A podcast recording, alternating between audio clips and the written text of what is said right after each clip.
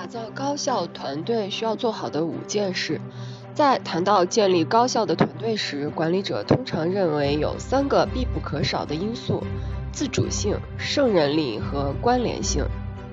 本文的研究则进一步表明，高效团队与普通团队之间有五个关键性的差异，所有这些差异都突出了同事之间建立密切联系的重要作用。这种联系是驱动团队做出优异表现的核心因素。第一，高效团队不怕电话沟通。虽然在一般的工作场所中，电话沟通越来越少，但在高效团队中却并非如此。我们的研究发现，总体而言，他们的交流频率更加频繁，而且与那些表现较差的同事相比，他们更有可能使用电话与同事沟通，平均每天打十个电话，而不是六个电话。这一发现是有意义的。最近的研究发现，虽然大多数人认为打电话会很尴尬、不舒服，但这其实是一种误解。在实践中，打电话不仅不会让人尴尬，而且还有助于促进人际关系，防止误解，有助于队友之间更有成效的互动。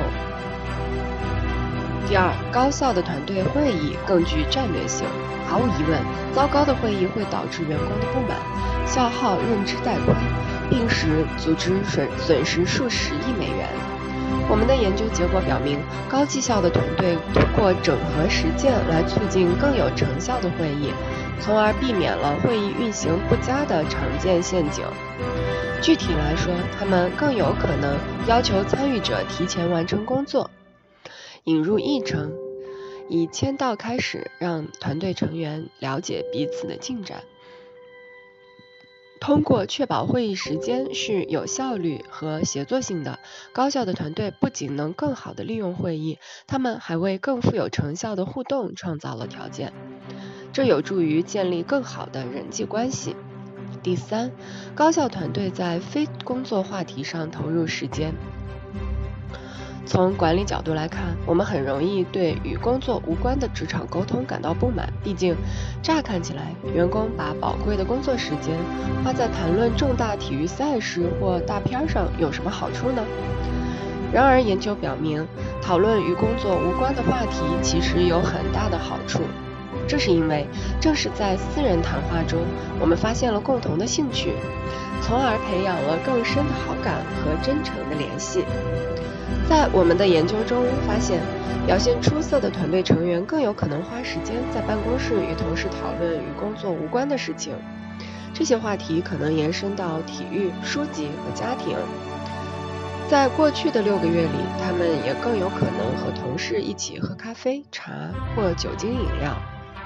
换句话说，最优秀的团队之所以更有效率，并不是因为他们一直在工作，恰恰相反，他们会花时间以真诚的方式建立联系，而这将带来更亲密的友谊和更好的团队合作。第四，高效团队给予和接受赞赏的频率更高，对亲密关系的需求有助于更好的工作表现。其中的一个关键原因在于，它让我们感受到来自珍视我们意见的人。的重视、欣赏和尊重，这就是为什么认可往往是比金钱激励更强大的动力。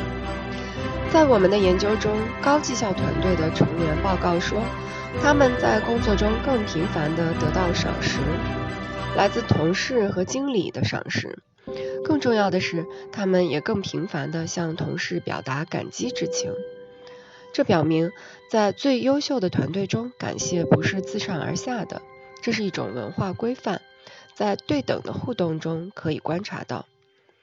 第五，高效团队在工作中更真诚。